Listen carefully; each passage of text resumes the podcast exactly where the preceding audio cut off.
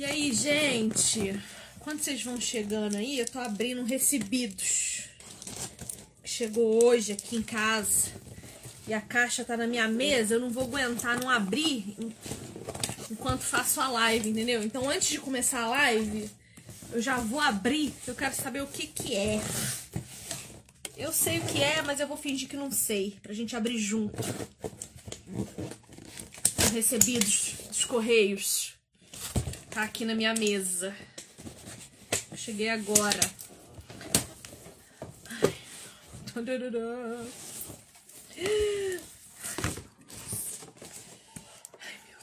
Olha, veio com capa. Isso é uma capa. Veio com cartinha.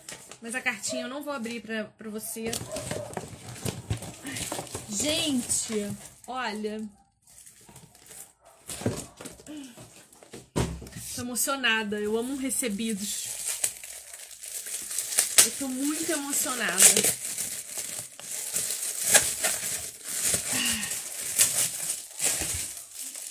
A minha amiga Ana Kelly, é uma amiga minha que eu tenho aqui. Eu não conheço pessoalmente, não, só conheço aqui mesmo na internet. Ela é pentecostal e eu tô convertendo ela ao calvinismo, ao passo que ela tá me convertendo à teologia pentecostal. Nós estamos dividindo as porcentagens de crença. Olha o que ela me mandou. Bíblia da pregadora pentecostal, porque agora eu sou pregadora pentecostal, tá, gente? Agora eu tenho embasamento teórico para ser pregadora pentecostal, vocês não estão entendendo. Ai, na Kelly, eu te amo, muito obrigada. Gente, vem numa caixa, vem numa caixa, vem numa caixa. Olha que coisa linda. Ela vem encapada já, ó. Veio uma capinha extra, mas ela já vem com uma capinha pra você botar. Gente, que coisa linda. Olha que coisa. Eu vou andar na rua com essa Bíblia assim, ó. Eu sou menina pentecostal. Gente, que coisa mais linda. Ela é inteira rosa por dentro. Olha que coisa mais linda. Na Kelly, minha amiga, muito obrigada. Muito obrigada. Eu tô muito empolgada para saber o que, que tá escrito aqui dentro. Além da palavra de Deus, né? Os comentários pentecostais porque agora eu sou autorizadamente uma pregadora pentecostal se eu quiser. Eu amei, na Kelly, muito obrigada. Eu vou guardar a caixa e eu vou colocar essa Bíblia bem aqui junto com as outras. Já tem até espaço. Mentira, não tem espaço não, mas eu vou abrir, eu vou conseguir um espaço. Povo, é o seguinte. Hoje nós vamos começar uma série de lives que eu vou fazer aqui no, no perfil eu vou ler a cartinha depois, tá? Naquele. Obrigada, minha amiga. É, vai, vou começar uma série de lives testemunhais aqui. O que, que serão as lives de segunda? As lives de segunda chance. Eu quero testemunhos, vou trazer testemunhos de pessoas que tiveram uma segunda chance com Deus, de superar um problema muito grave, uma doença muito grave, um trauma muito grande, uma questão de conversão transformadora, libertadora, enfim, eu quero testemunhos aqui. E eu não podia deixar de começar com um dos maiores testemunhos que nós temos aqui na minha rede de contatos, que é o Rogério.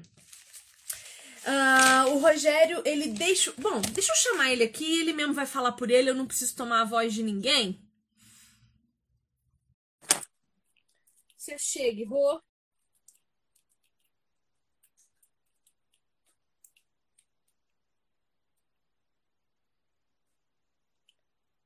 Como está o Rogério? Como está o Rogério? Olá!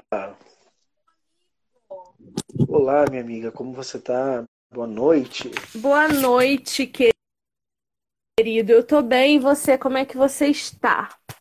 Graças a Deus, estou muito bem. Honrado, né, por mais um momento juntos de aprender e de, de compartilhar. Muito feliz por esse dia. Eu tô muito animada, eu amo conversar com você, você sabe. E ter você aqui conversando com todo mundo ao mesmo tempo, eu fico muito feliz, muito animada. É... Você viu que eu agora posso ser pregadora pentecostal, né? que bênção, segura muito animada. Ninguém me segura, meu filho, no reteté no fogo no pezinho. Ninguém. É, eu, eu, respeito muito e sempre respeitei é, as opiniões das pessoas. Claro que hoje em Cristo eu respeito muito mais. Eu entendo que as pessoas podem pensar e devem pensar diferente de mim para que haja diálogo. Porque é muito chato conversar com, com quem concorda com tudo que você diz, né? E eu fico muito feliz e grata ao Senhor por estar me apresentando pessoas que teologicamente podem discordar de mim, mas que o foco, o alvo é único, é um só, que é Jesus Cristo. Então eu tenho conseguido manter diálogos excelentes com pessoas excelentes, de forma saudável, tranquila e alegre. E sou grata a Deus por isso. Um...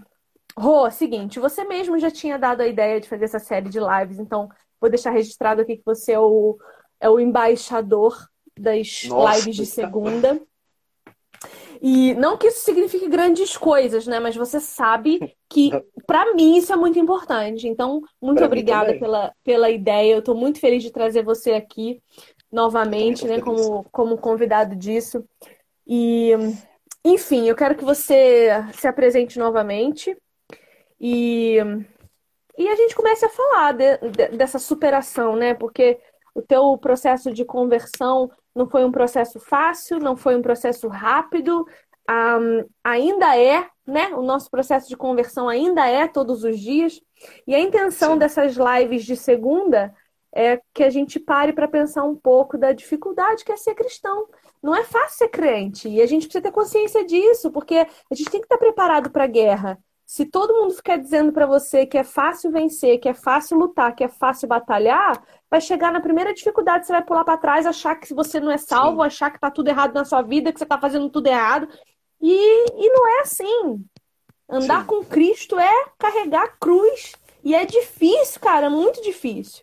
Então eu quero que você conte um pouco da tua trajetória para a gente começar a conversar um pouco a respeito disso, dessa superação dos desejos, né?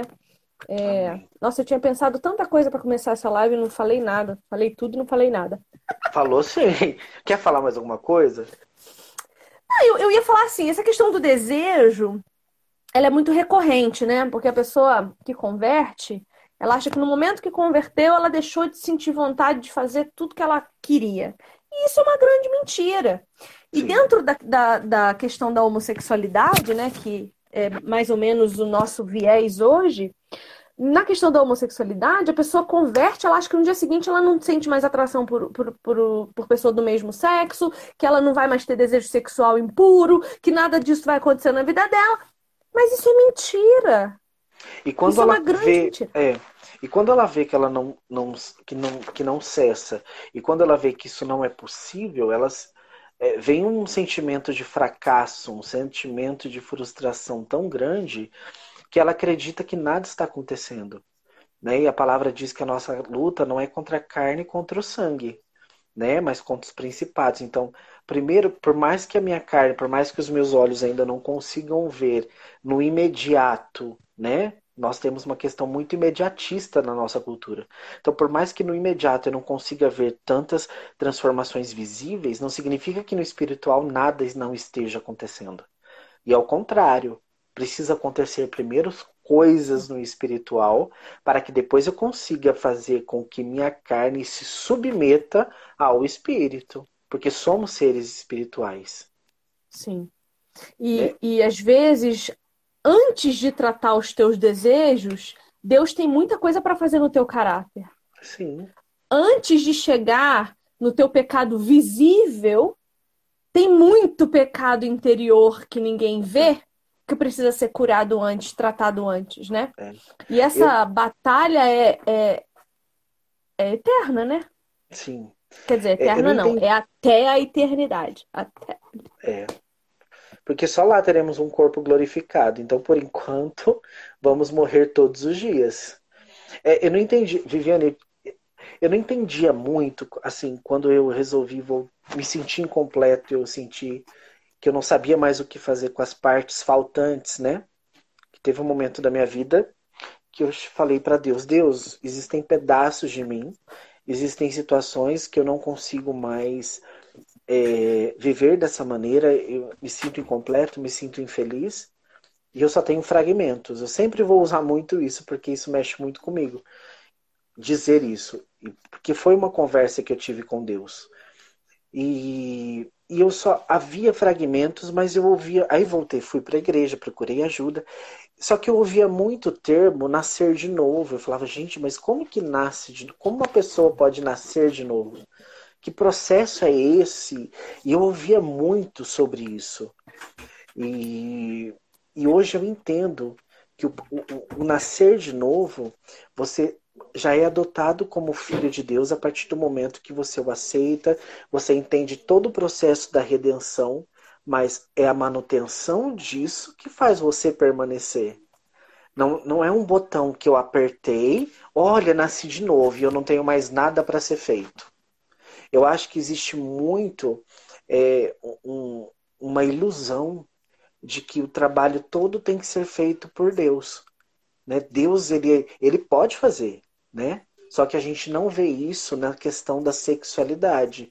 O que existe é muito esforço, o que existe é pagar muito preço, e, e o que existe é você realmente é, sair de um lugar de conforto e aceitar o confronto com a palavra. Né? É a sua carne, como você disse, o seu caráter, é o seu eu sendo confrontado de, uma, de anos de uma atitude, de anos de uma condição de vida, de anos de uma. No meu caso, por exemplo, eu fiquei 10 anos vivendo a condição que não me fazia feliz. Foram 10 anos que eu vivi um, uma situação que eu não, não, me, não me sentia completo. A minha história era totalmente vazia. Eu, aquilo não me deixava mais feliz. Então, é como que eu posso querer que em um piscar de olhos dez anos seja desaprendido do meu cérebro, do meu corpo? Como que eu posso querer que dez anos seja apagada como um passe de mágica, sem com que eu faça esforço algum? Não, e 10 anos de prática, fora os anos Exatamente. anteriores de constituição. É. Né? Porque você, você vai construindo uma identidade, né? Sim. Ao longo dos anos. E assim, não só o pecado da imoralidade sexual, mas todos os pecados que dizem respeito ao comportamento, todos eles exigem de nós esforço. Deus não vai mudar você num passe de mágica. Não é que ele não é. possa, ele não vai. Olha para a história do povo. Deus espera que você tenha parte. Deus espera que você participe da sua renovação, da sua regeneração. Até porque, se você não conquista as coisas com esforço, você sabe que você não dá valor nenhum. Exatamente. Você sabe que na primeira esquina você vai jogar fora tudo aquilo que você conquistou, porque não teve suor, não teve esforço. Então, é preciso um, um, o, o converter o mudar a direção é os teus pezinhos que vão fazer, olhando para Jesus, mas os teus pés é que vão fazer. Paulo vai dizer na meu Deus, na carta aos Romanos, no capítulo 7, de, de, de 12 a 25, ele vai dizer: Ora, se eu faço o que eu não quero, já o não faço eu, mas o pecado que habita em mim. Acho então, esta lei em mim, que quando quero fazer o bem, o mal está comigo. Porque, segundo o homem interior, ou seja, espiritual, eu tenho prazer na lei de Deus. Mas nos meus membros, na minha carne, existe uma outra lei. E essa lei batalha contra a lei do meu entendimento e me prende debaixo da lei do pecado que está na minha carne. E essa é a famigerada frase que ele vai dizer: porque o bem que eu quero eu não faço, mas o mal que eu não quero, esse sim eu faço. Porque a nossa carne está debaixo ainda da lei que confunde o entendimento do nosso espírito. Por isso que quanto mais alimentamos a nossa carne, mais forte ela fica. Aquele ditado, ah, mas a carne é fraca, é uma mentira. A carne é muito forte. E ela luta, ela milita. O tempo ela todo. soca você. E não é só, isso que eu queria muito que as pessoas entendessem, não é só o pecado da moralidade sexual. Nós estamos falando de ira, nós estamos falando de ciúme, nós estamos falando de contenda, nós estamos falando de tudo aquilo que Deus detesta. E tem uma coisa que Deus odeia, que é a dissensão entre os irmãos. Então a gente tem um monte de pecadinho escondidinho, Sim. que a gente está esperando Deus resolver, quando na verdade a nossa decisão e mudança de comportamento é que vão resolver. Isso. É um posicionamento. Então, como que eu supero os meus desejos? Me posicionando contra eles.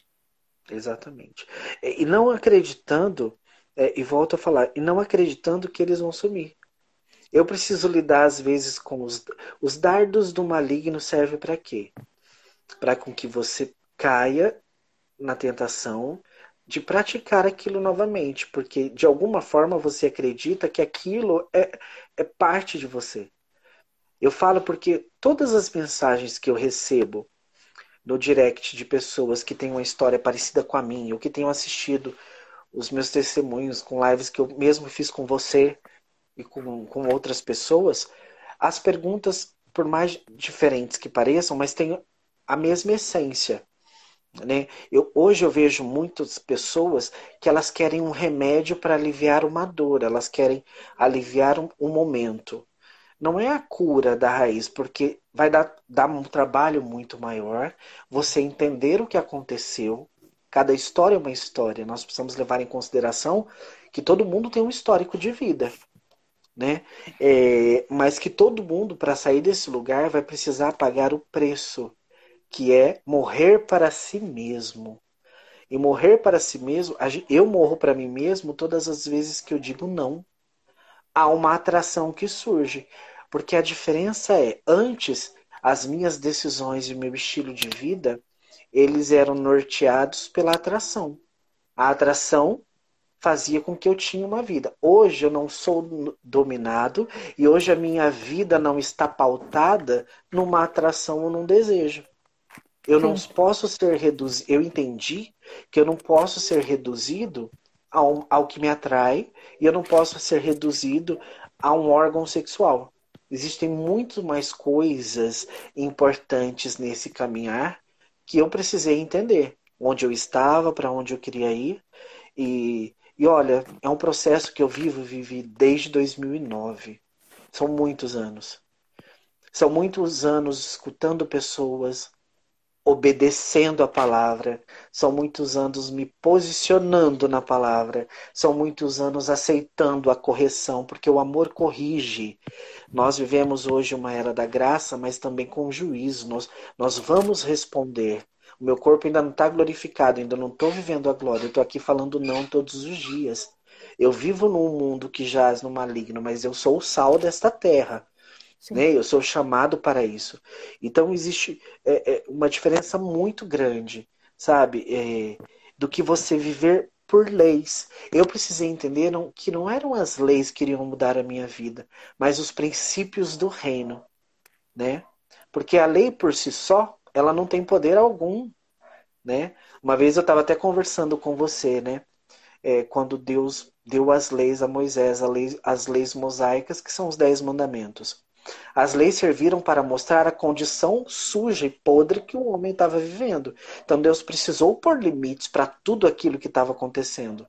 Só que as leis, a lei mosaica, não serviu, não serve para redimir.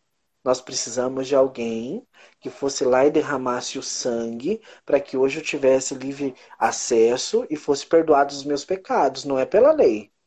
Não foi. Então, a gente precisa entender que alguns posicionamentos que nós precisamos ter, e a maioria deles, não tem garantias. Porque as pessoas também querem garantias. Ah, Vivi, você falou que se eu tomar isso, e você respondeu numa caixinha de perguntas, as pessoas acham que numa caixinha de perguntas elas vão resolver a vida dela todinha, porque você falou, então não tem que pagar preço. A cartinha de resposta resolveu tudo naquele dia. E desculpa, não é assim. Não é assim Sim. na minha história, eu tenho certeza que não é assim na sua.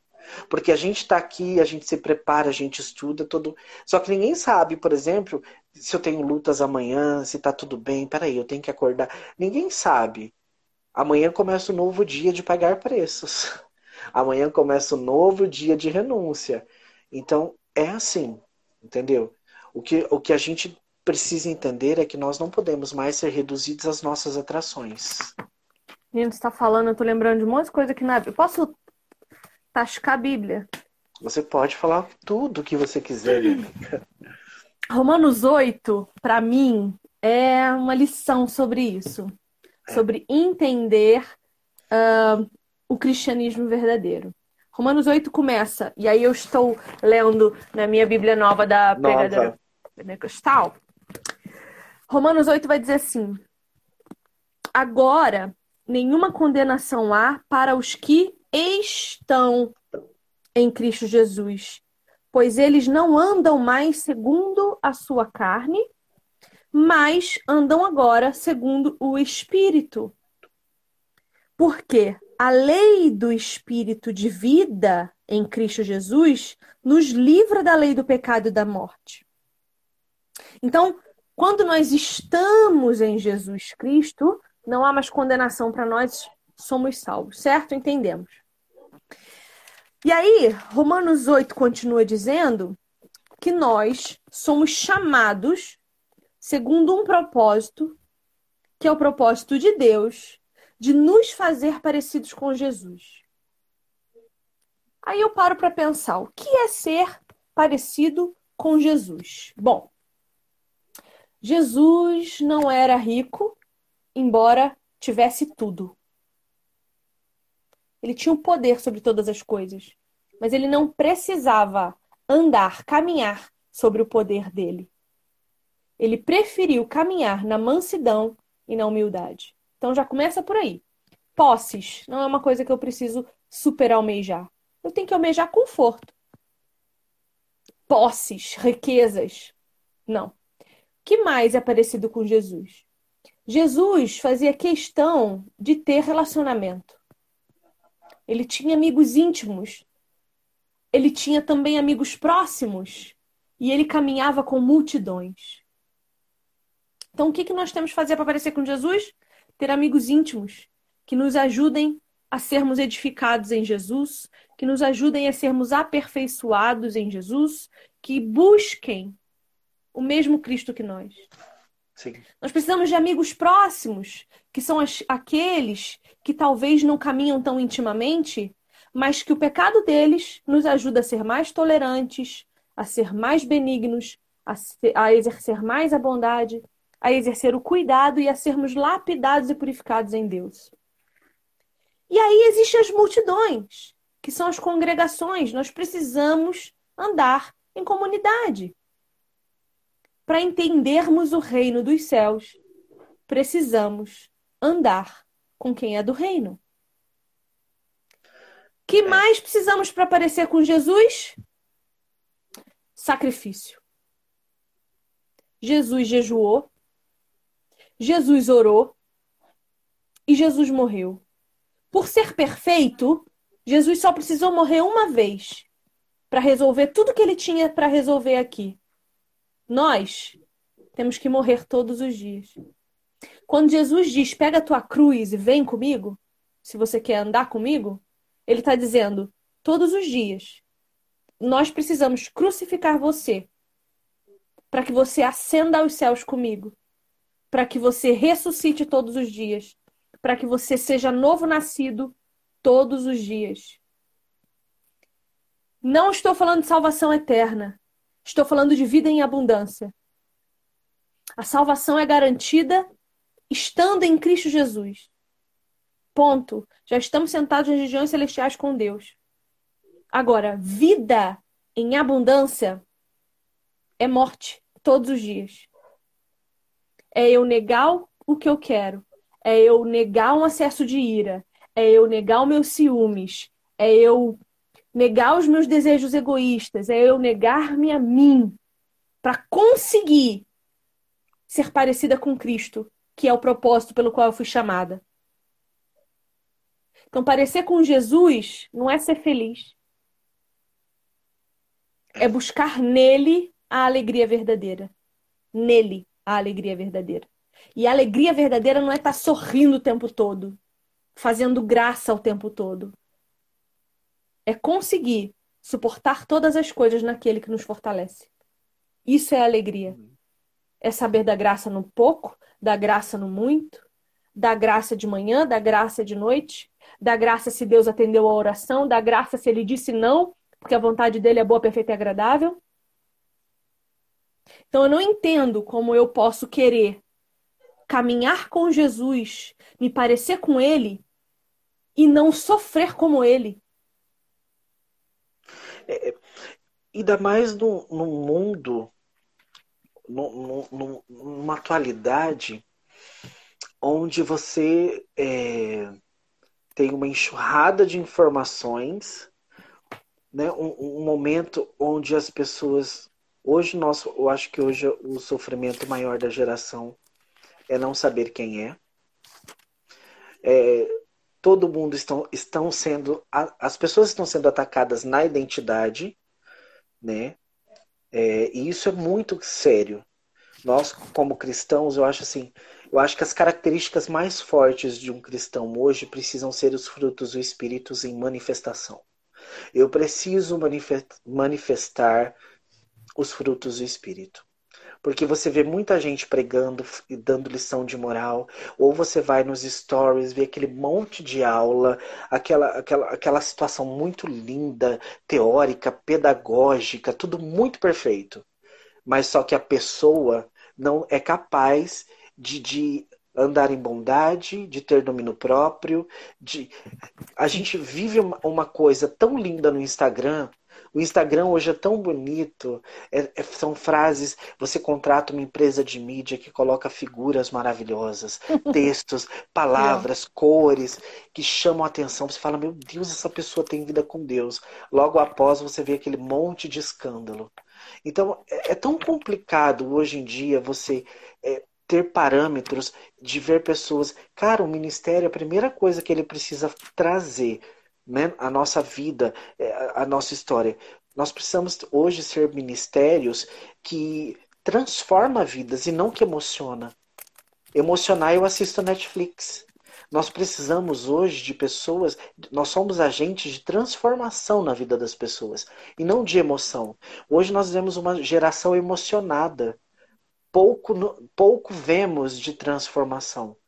Então, se nós não nos posicionarmos na nossa história, primeiramente, na nossa vida, e querer transformar todas as áreas que durante muito tempo esteve na escuridão, nós não vamos ter, ter êxito. Né? Não, não tem como eu não eu achar que ah, aqui não. E por muito tempo, eu, eu vejo assim, por muito tempo eu andei em círculos em muitas situações, foi porque naquela fase eu nunca fui aprovado. Então, cara, não dá para você sair de um pecado de anos querendo ir para outra história se você não foi aprovado. Desculpa, sabe o que vai acontecer? Você vai ser reprovado e você vai voltar lá para o final da fila. Você vai passar tudo de novo. Aí chegou com desobediência, chegou com manha, vou espernear. Não, Deus, eu não quero. Volta para o fim da fila de novo.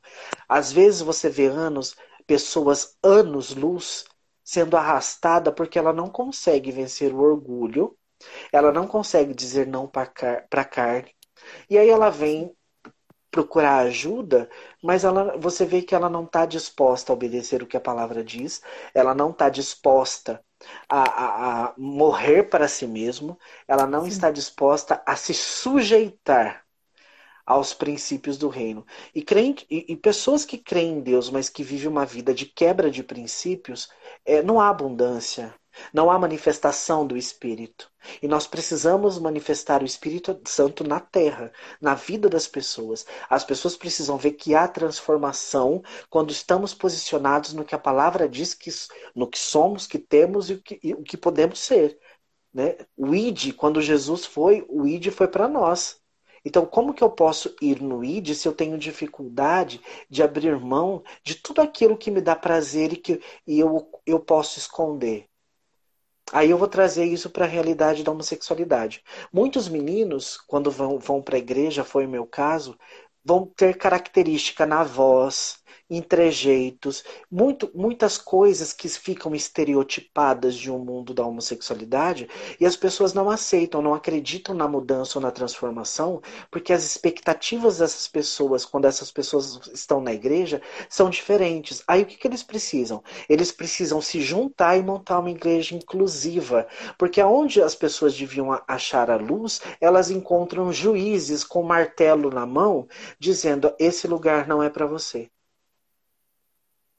Isso é uma realidade muito triste para as pessoas que precisam é, é, serem amadas. Nós, como você disse, como que, que, Jesus faria? Como, como Jesus andou? O que ele passou? Como ele se comportava? Porque o que mais impacta para mim no, na, na história de Jesus, o que ele fez, é o comportamento dele. É o comportamento dele que me impacta. É, é, é impactante a forma com que ele agia. E nós precisamos ser essas pessoas. Se você crê, se você está 20 anos na vida numa igreja, você serve a palavra, você diz que é obediente, você tem que estar tá impactando alguém. Você tem que estar tá impactando dentro da tua casa, que é o primeiro ministério.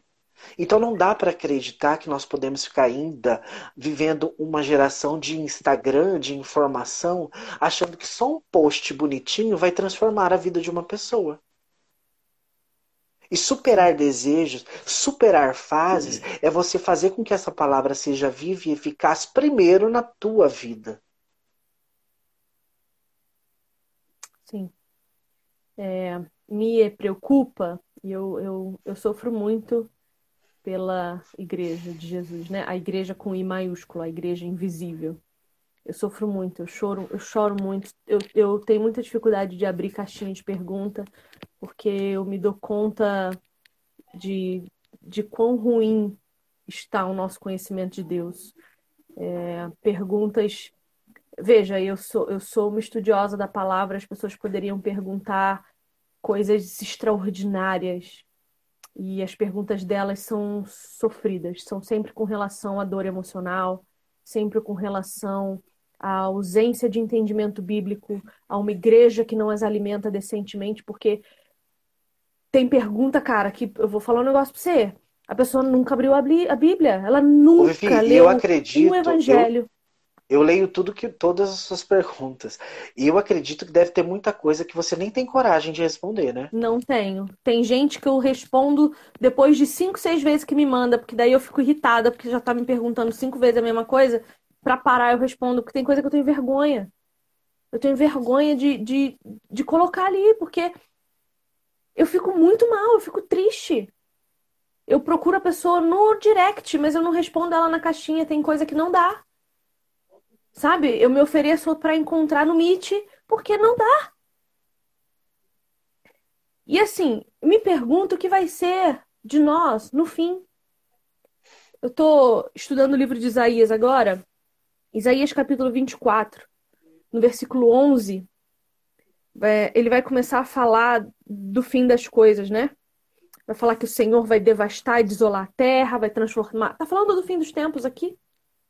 E ele fala assim, ó, que as pessoas, no meio da destruição, elas vão gritar por vinho nas ruas, porque a tristeza e a infelicidade vai ser tanta que só a bebida alcoólica vai lhes dar alegria.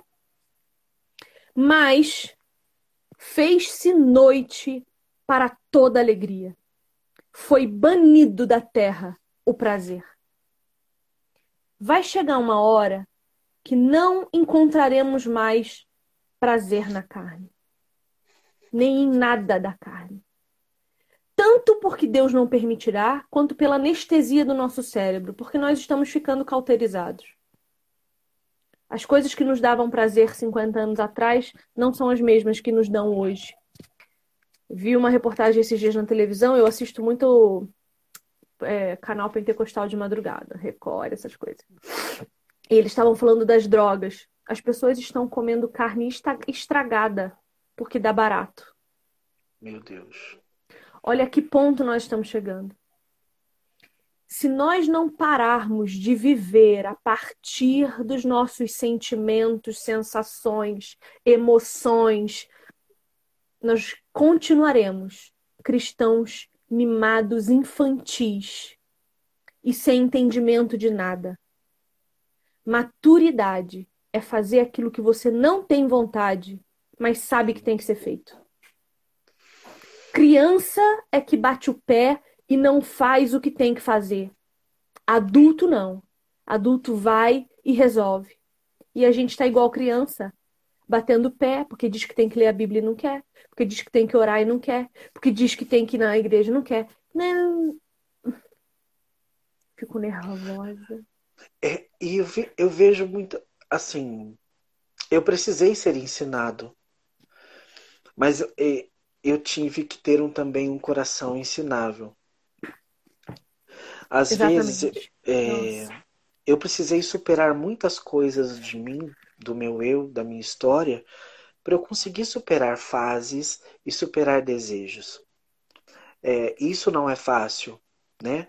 Porque quando você vem de uma escolha, né, como eu vivi, de uma escolha onde você precisa que chegou numa sexualidade, a primeira coisa que você vem peraí, agora eu tenho que me defender porque eu posso apanhar na rua, eu posso ser agredido, enfim, várias situações, porque nós somos o país que mais mata homossexual no mundo. Isso é um absurdo, né? Então, peraí, é, eu preciso então aprender que eu tenho direitos, né? Mas todo mundo que tem direitos também tem deveres. Então, você vê que a idolatria do eu a idolatria do ego, a idolatria da gratificação, né? Começa a colocar princípios bíblicos em último lugar e o seu eu em primeiro. Então eu me satisfaço, eu satisfaço a minha carne, eu satisfaço os meus desejos, as minhas vontades, e depois, quando eu me sinto confortável, eu posso fazer alguma coisa. Eu posso amar, eu posso. Agora, se eu não estou confortável, se eu não estou nas posições ou com os títulos que eu almejo, eu não consigo é, oferecer ou servir. Servir é uma palavra que nem existe. E eu precisei lutar, Vivi, com tudo isso. Porque eu cheguei de uma realidade em que eu trabalhava, eu, tava, eu estava bem sucedido, fazendo o que eu queria na profissão que eu tinha escolhido eu podia ir e vir a hora que eu queria, que eu bem entendesse. Eu precisei desfazer de tudo aquilo que eu construí durante anos numa carreira profissional, porque eu entendi que aquilo tudo fazia com que eu tinha criado um altar para mim mesmo. E enquanto no altar do meu coração estivesse o Rogério, nada que Deus escreve, nada que Deus, é, nenhum dos propósitos poderiam dar continuidade eu iria estar estacionado, dando voltas e voltas e voltas e não sair do lugar. Então eu precisei voltar para mim e falar assim: Rogério, sai do trono. Este lugar não é seu. E sair do trono, Vivi, para mim foi muito dolorido. Doeu muito eu entender que eu precisava servir primeiro para depois ser servido. Eu precisei é, entender onde eu estava quem eu sou dentro da palavra. Como o, o que é isso, né? Então eu precisei renovar a mente. Antes de tudo, só foi possível porque eu precisei tirar todo o meu eu de um trono, de um Sim. trono de, de idolatria, de um trono onde nada nada cabia além da minha vida, o meu umbigo. E infelizmente as pessoas que são imaturas né, que tem problemas na identidade, tem a ver com a sexualidade, são pessoas onde idolatram o eu o todo momento. O eu tem que estar satisfeito, o eu tem que estar feliz, o eu tem que estar realizado, o eu tem que estar em primeiro lugar. Então, é, é, superando, eu superei muitas coisas, ou permiti entender muitas coisas, quando eu tirei o meu eu do centro. Sim. E a gente tem sempre a tendência de responder à grosseria dos outros, à humilhação a que somos submetidos, com a mesma grosseria e com a mesma humilhação. E, e, e é importante a gente pre prestar atenção nisso, porque o que a gente tem que fazer diante de alguém que não entendeu é abaixar a cabeça. Ai, mas eu tenho que então apanhar? Tem. É se alguém te bater de um lado, da outra. Eu estava pensando a respeito dos 70 vezes 7 de Jesus, né? Por que que, por que que Jesus usou aquilo? Se a gente não pensando num contexto histórico, não pensando na linguagem judaica, não pensando na cultura daquele povo, assim. Eu fui procurar na Bíblia, por que os 70 vezes 7? A gente vai para Gênesis, a gente tem Caim, que a gente sabe que era um idólatra, a gente sabe que era um egóico, a gente sabe que era um homem que deu a Deus as sobras. E é isso que a gente faz quando a gente prefere é. satisfazer aos nossos desejos antes de sacrificar tudo a Deus. A gente dá para Deus o que sobra. Ai, Senhor, eu não, eu não tenho como deixar de namorar porque ele não é cristão. Eu gosto tanto dele. Ai, porque ele vai converter. Não, ele não vai. Ninguém vai mudar por você. Só Jesus muda pessoas de dentro para fora. Mais ninguém. Se ela quiser. Se a pessoa quiser. Ai, mas, Senhor, mas é só um fim de semana, um, um, é, não é nada demais.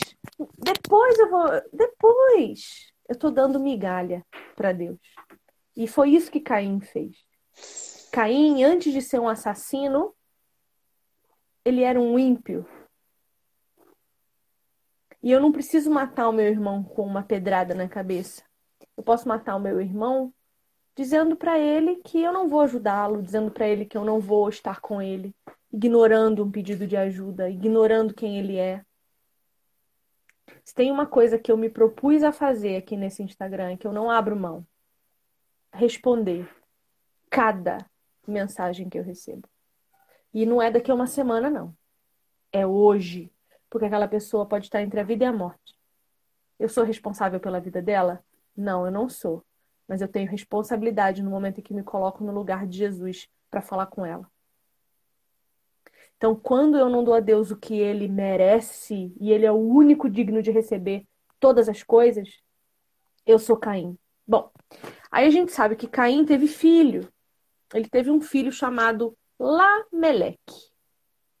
E a Bíblia vai dizer que não existiu homem mais violento do que Lameleque. Vamos abrir o texto. Vou achar o texto aqui. Desculpa, gente, é que eu não preparei, não. Mas eu quero falar do Lameleque. Aqui, ó. Gênesis capítulo 4.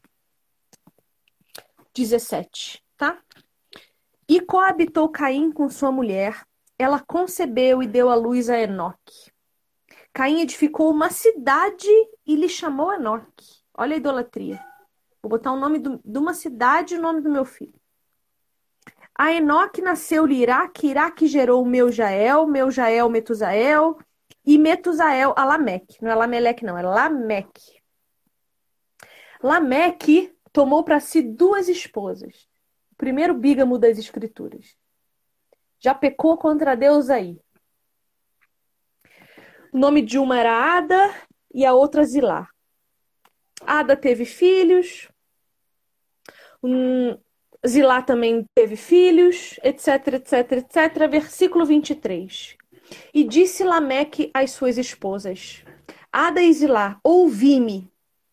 Vós, mulheres de Lameque, escutai o que passo a dizer-vos. Matei um homem porque ele me feriu, e um rapaz porque ele me pisou.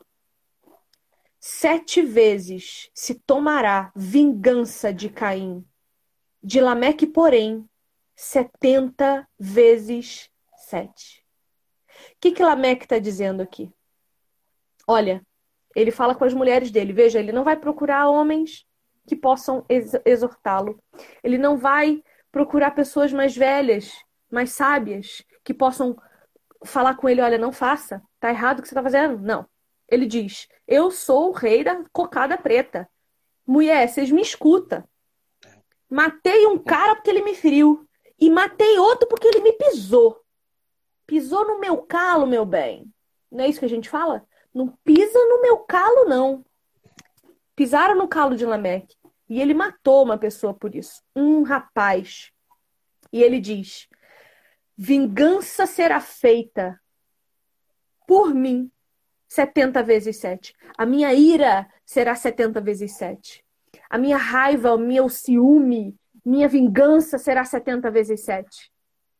E a gente vê que a história da humanidade inteira, a partir daqui, se baseia nos 70 vezes 7.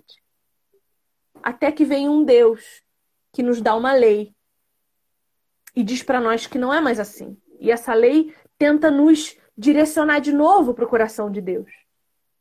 E a gente falha.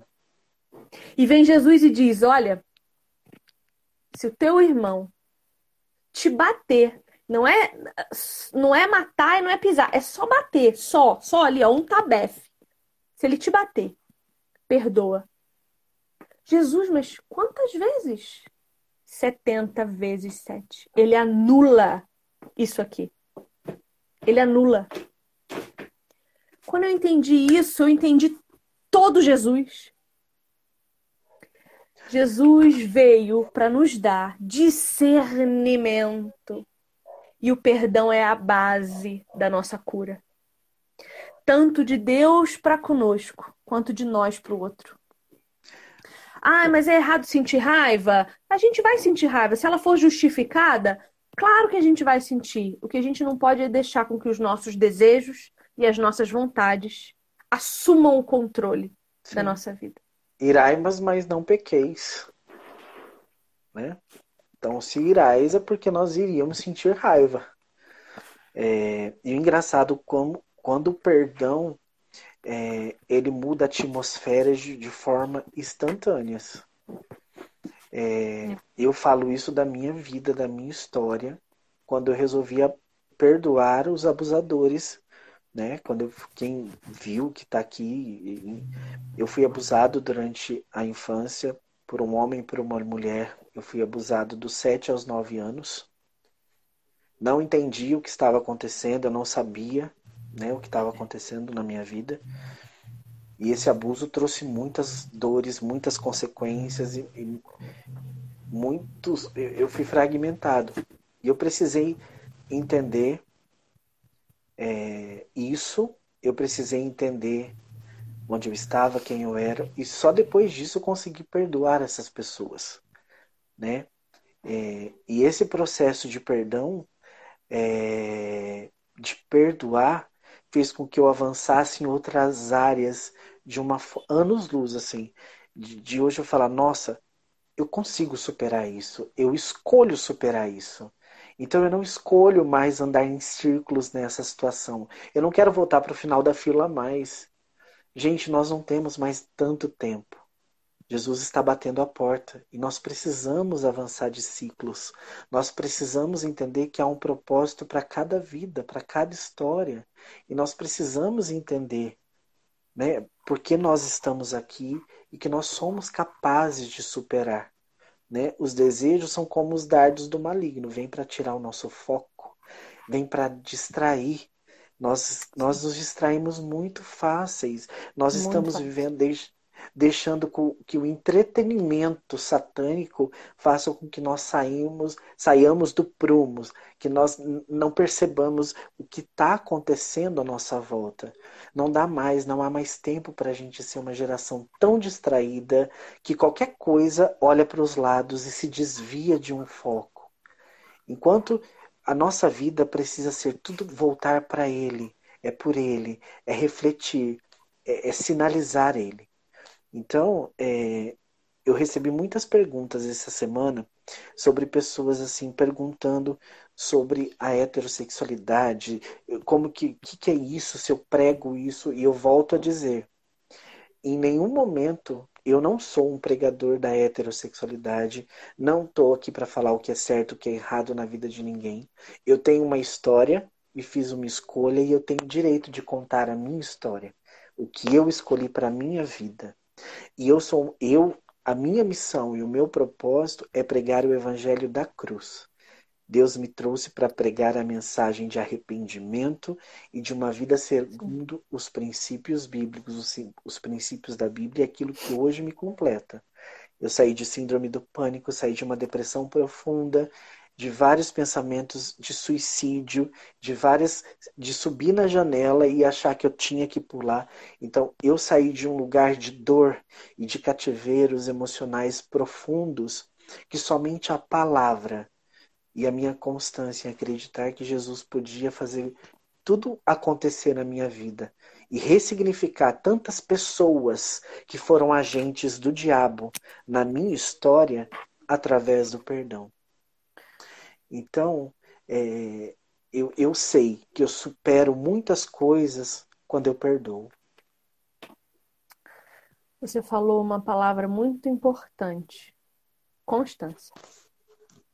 É. Nós, nós estamos habituados a respostas imediatas. Tá tudo muito acelerado, né, Rô?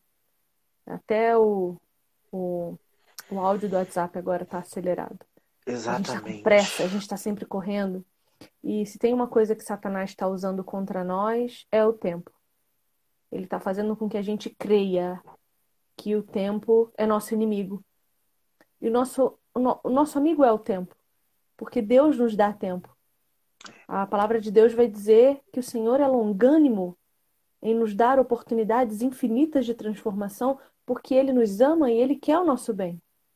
O tempo não é nosso inimigo. A gente que precisa elencar melhor as nossas prioridades e ter constância. Eu nunca fui uma pessoa constante. Eu tentava, não dava certo, abandonava ia para outro. Arrumava um projeto, não dava certo, ia para outro. Já tive um milhão e meio de profissões, um milhão e meio de trabalhos. Eu já passei por tudo nessa vida e eu não tive constância. Conclusão: não cheguei a lugar nenhum. Passei a vida inteira dentro de uma rodinha de hamster, correndo sufocada, às vezes morrendo de tanto correr, exausta, sem sair daquele mesmíssimo lugar. Então, Quando vamos... eu entendi. Hum. Deixa eu perguntar. Então, você acredita que esse lugar que você se colocou e que foi muito difícil de superar, você acha que está ligado a ser ativista, a ter que produzir para se sentir amada? Porque eu acredito que tem muita gente que faz isso hoje. Rogério, você tá querendo me atingir aqui? Eu tô sentindo um tom de acusação na sua voz a meu respeito. Oi? Tô sentindo, tô sentindo um tom acusativo na sua voz a meu respeito. Não, você quer brigar? Amiga. Você fala. Você quer brigar? Você fala. Não, Hã? amiga. E não, realmente, mas eu, mas eu preciso, eu preciso concordar, assim, é, a nossa tendência é a atividade. A nossa é, tendência é a produtividade. A gente quer resultado, resultado, resultado, resultado, resultado. Só que com as coisas de Deus não é assim. Não somos nós que produzimos os resultados espirituais. Você vive falando isso para mim e eu confesso que eu dificilmente consigo acreditar quando você diz a sua voz alcança lugares que você não, não, não acreditaria. Eu falo eu isso sempre pra ela, gente. E eu não consigo acreditar mesmo, sabe por quê? Porque eu não vejo e se eu não vejo, logo não existe. Uhum. Só que uhum. perceba, qual é a realidade de Deus para nós hoje? Eu não vejo Deus, eu não vejo Jesus. Eu não estou de frente para a cruz, mas pela fé eu creio. Então, os nossos resultados de hoje precisam estar pautados na nossa fé também. E eu realmente eu, eu estou. Agora acho que já estou passando, Rô, já estou passando. Mas eu estava no, no começo desse ano, nesses últimos meses, eu estava num processo de me, de me esgotar até não ter mais o que tirar de mim, porque eu cria que eu precisava agir para Deus acontecer. É. Tipo e olha que Maria. coisa satânica! Isso é satânico. Deus não precisa de mim para nada, ele só quer de mim comunhão. Agora, a comunhão com Ele gera em mim frutos e aí eu transbordo. Se eu não Amém. tenho tempo para ter comunhão com o meu Pai, se eu não tenho tempo para sentar aos pés dele e ouvir o que ele tem para me ensinar, como eu vou transbordar coisas dele em outras pessoas? Não, eu vou transbordar a Viviane. Eu vou transbordar o que a Viviane acha, o que a Viviane pensa. Não tem nada a ver com Deus. E eu estava nesse processo, porque assim, Trabalhar para Deus é complicado. Porque a gente não vê nada mesmo e ele não mostra de propósito. Porque Deus sabe que se eu ver onde a minha voz está chegando, eu vou focar na minha voz e não nele. Eu vou começar a buscar mais, não por ele, mas pelo alcance. A gente é facilmente enganado pelo nosso ego. A gente é facilmente enganado pelo nosso coração, porque a palavra de Deus já nos avisa isso. O nosso coração é enganoso. E é sempre o motivo que faz as coisas valerem a pena. Qual é a minha motivação? A gente tem que estar sempre investigando isso. Qual é a sua motivação? Qual é a sua motivação? Qual é a sua motivação? Pergunte-se sempre isso. Qual é a sua motivação nesse momento para estar assistindo essa live? Qual é, a, qual é a tua motivação para escrever um post de Instagram? Qual é a tua motivação para fazer uma ligação para alguém? Para se relacionar com alguém. Você está é ali na vida da pessoa para quê? Para defraudar? Porque se você já namora alguém sabendo que você não tem é, perspectiva nenhuma, é, então você só vai defraudar uma pessoa. Você vai mentir, você vai enganar. Então, Sim. eu acho que tem, isso é quebra, são quebras de princípio. E viver essa quebra de princípio traz resultados ruins para a sua vida. Hoje você Sim. vê muitas mulheres, muitas. Eu falo, vou falar de mulheres porque o meu trabalho é específico. Eu trabalho com salão de beleza e hoje eu vejo mulheres destruídas na autoestima, mulheres destruídas emocionalmente, que não conseguem se relacionar, que aprenderam a ter dependência emocional porque são relacionamentos, além de tóxicos, abusivos, mas onde as pessoas nunca tiveram a intenção de, de, de ter nada sério com uma pessoa. E, e, e o cristão, a, o verdadeiro cristão, quando namora, ele tem que ter um propósito. E eu amo ver suas respostas, porque você tem o mesmo posicionamento todas as vezes quando alguém toca nesse assunto. Sobre você tá namorando, mas peraí, se a sua intenção não é casar, por que, que você vai namorar? Sim. Então, tipo assim, Existe então, um e, e, aí, ó, é importante agora eu, eu salientar, porque eu estou vendo nos comentários aqui, uma pessoa falando que nós não somos as nossas ações, nós somos as nossas intenções. Isso é outra mentira de Satanás na sua vida. Você é o que você faz. Uhum. Você é o que você faz. A tua intenção pode ser a melhor do mundo. O teu pecado é pecado ainda, mesmo que a tua intenção não fosse pecar. Ah, mas eu não sabia. Pecou do mesmo jeito, não adianta. O que vai mudar é a tua condenação sobre isso. É. É, é, né? Então, você é sim definido pelo que você faz. O teu comportamento é sim quem você é. Por isso que a mudança tem que ser de dentro para fora. Porque se você não muda o teu coração, teu comportamento não muda. E se o teu coração não mudou, teu comportamento também não vai mudar. E, e aí entra um velho ditado que diz assim: de boas intenções, Lotou. o inferno está cheio. Então cuida, cuida, porque as tuas ações refletem aquilo que o teu coração está cheio. E elas te definem sim. Porque, ai, eu dou um tapa na cara do Rogério, mas não foi intenção te machucar, mas machucou, feriu, magoou e pode ser que ele não me perdoe. E é. pode ser que eu podia ter é. salvo a alma dele com a palavra de Deus e eu perdi a oportunidade porque eu preferi dar um tapa ao invés de um beijo. É. Então, então tem que tomar cuidado. Desculpa, eu te interrompi, mas eu não podia perder o, Sim, o time. Não, é, como você como você expôs algo da sua vida, também acho direito também tem que expor alguma coisa, né? Acho digno. Acho que fica, fica, fica equilibrado, né? Uma conversa de amigos. Acho é... digno.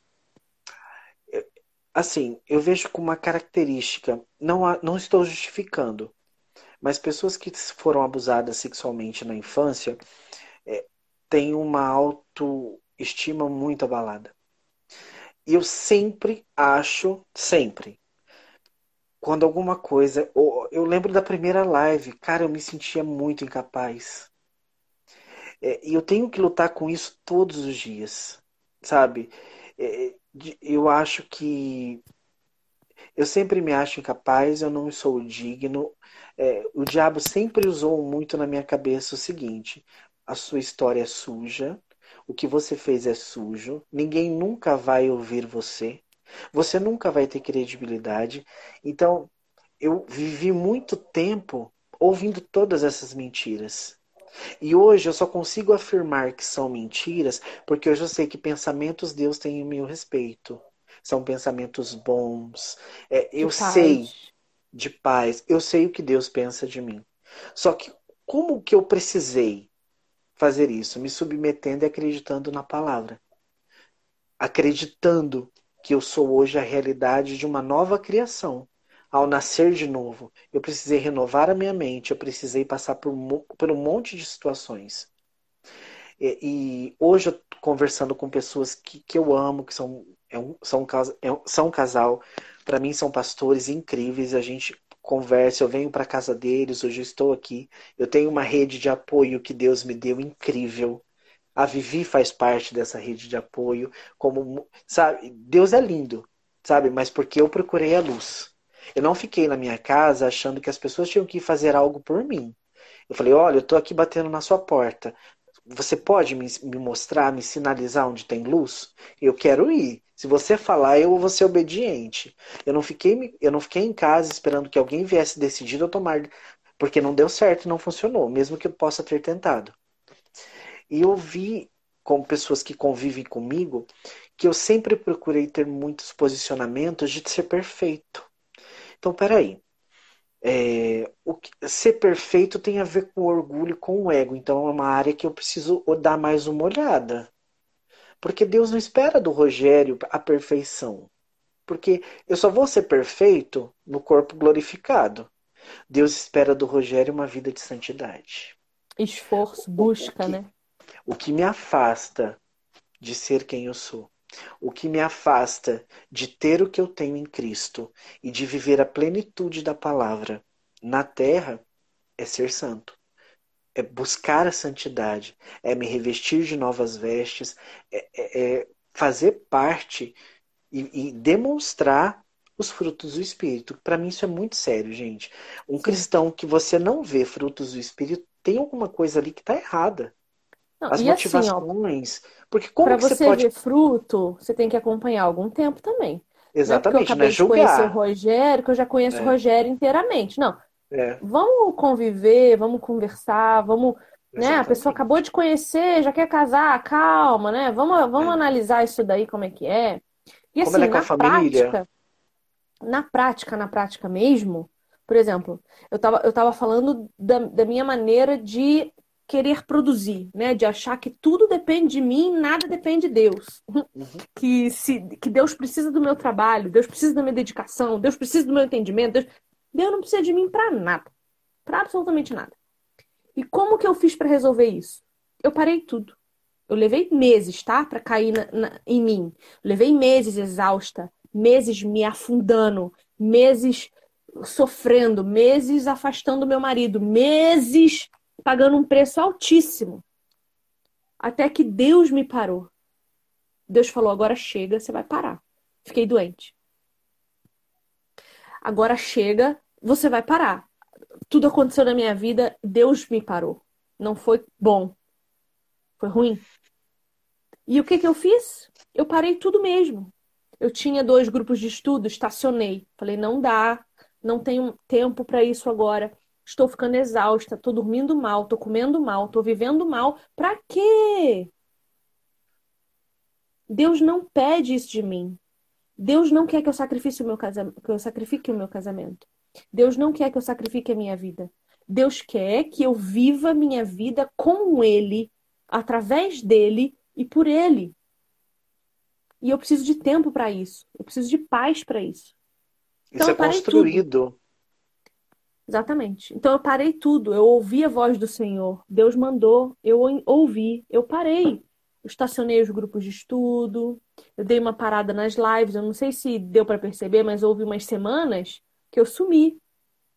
Antes eu postava todo dia, de manhã e de tarde. Agora eu tenho post pronto. Eu não vou postar. Eu tô sacrificando minha carne. Eu amo interação aqui.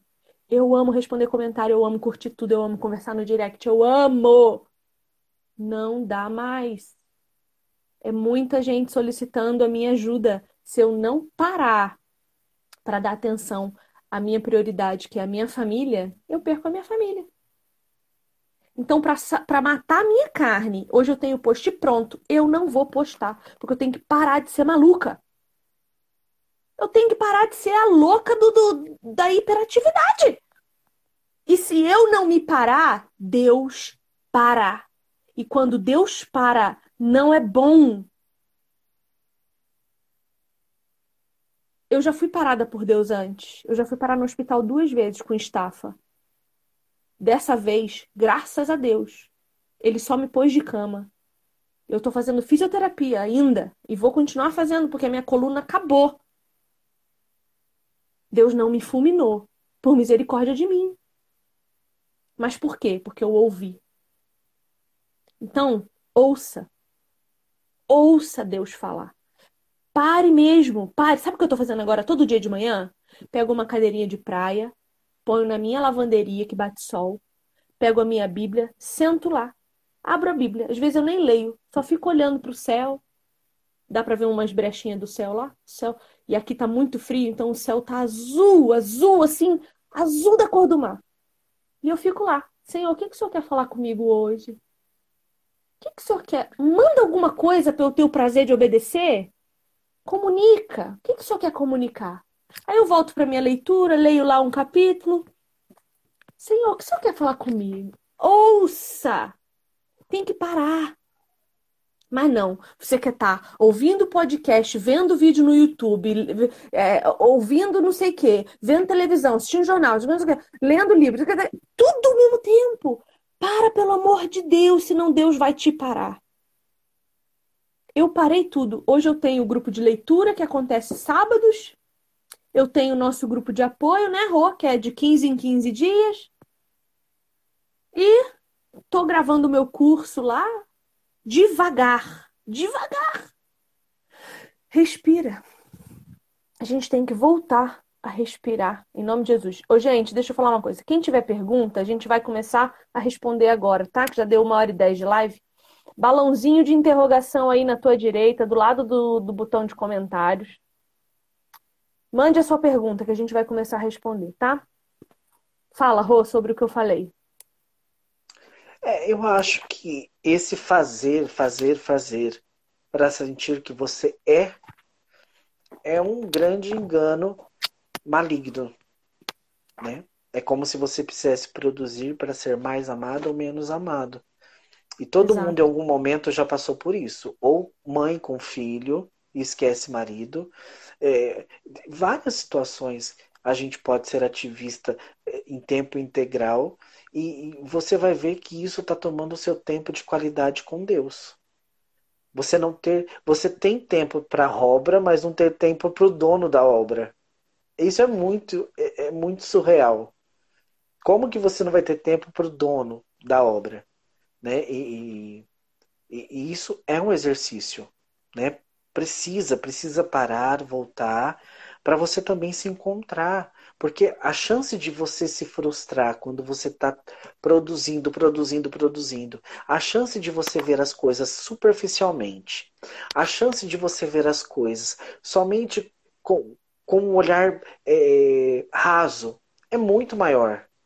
Você pode entender coisas erradas, você pode não estar vendo sinais certos. E aí você vai se machucar, você vai se frustrar, porque você vai falar: nossa, não era bem assim. Olha, nossa, mas eu percebi isso, mas por que, que eu não dei atenção para aquilo quando essa levantou essa questão? Por quê? Porque você não teve tempo de analisar eh, profundamente aquilo que realmente estava acontecendo. E é, nesse momento a gente toma as piores decisões. Nós fazemos as piores associações. Cara, é muito sério se associar a alguém. É muito sério se associar o que Deus tem para você com qualquer pessoa. Existe algo na vida da Vivi, eu vou falar dela porque, como ministério, existe algo para mim é, eu me associar com ela, eu posso potencializar isso, como eu também posso destruir. Nós precisamos escolher, nós precisamos entender realmente quem é a vida, como que é a vida dessa pessoa que eu vou me associar, como ela acredita, como ela trata as pessoas, como ela responde às pessoas. Ela é uma pessoa disponível? Ela... Como que é isso? Se a gente precisa tomar cuidado, gente, com as pessoas que nós relacionamos, no ministério ou na nossa profissão, imagina com a pessoa que você vai escolher dormir junto e fazer uma aliança de vida para sempre. Dá para escolher de qualquer jeito? Dá para escolher assim, vem, vem aqui a gente, ai, a gente tem química, né? A gente escuta muito isso. E quando a química acaba, porque química nenhuma é base para uma relação, o que, que vai sobrar? Então, é, a gente precisa tomar muito cuidado com as nossas associações, nós precisamos tomar muito cuidado com as nossas escolhas e nós precisamos administrar melhor o nosso tempo para que, que as nossas escolhas não sejam feitas por, pelo imediatismo. Não, isso parece a decisão certa. Bora, próximo assunto. Próximo assunto. A gente vive muito assim, próximo, próximo, próximo, próximo. E a gente faz escolhas erradas nesse meio tempo. Sim. É, eu, eu aprendi a sempre recuar. Ah, eu quero muito. Bom, se eu quero muito, semana que vem eu vou querer também. Então espera. Porque eu sou assim. Infelizmente, eu sempre fui assim. Eu quero agora, então eu vou ter agora.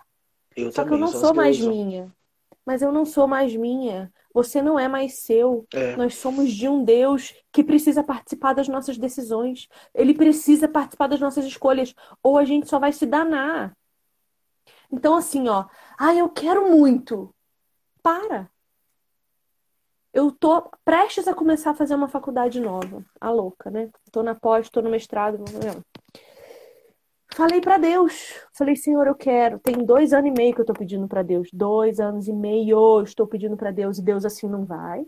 Não vai. Você não tem tempo. Você não tem tempo nem para mim que dirá para os outros. Você não tem tempo nem para mim que dirá para você.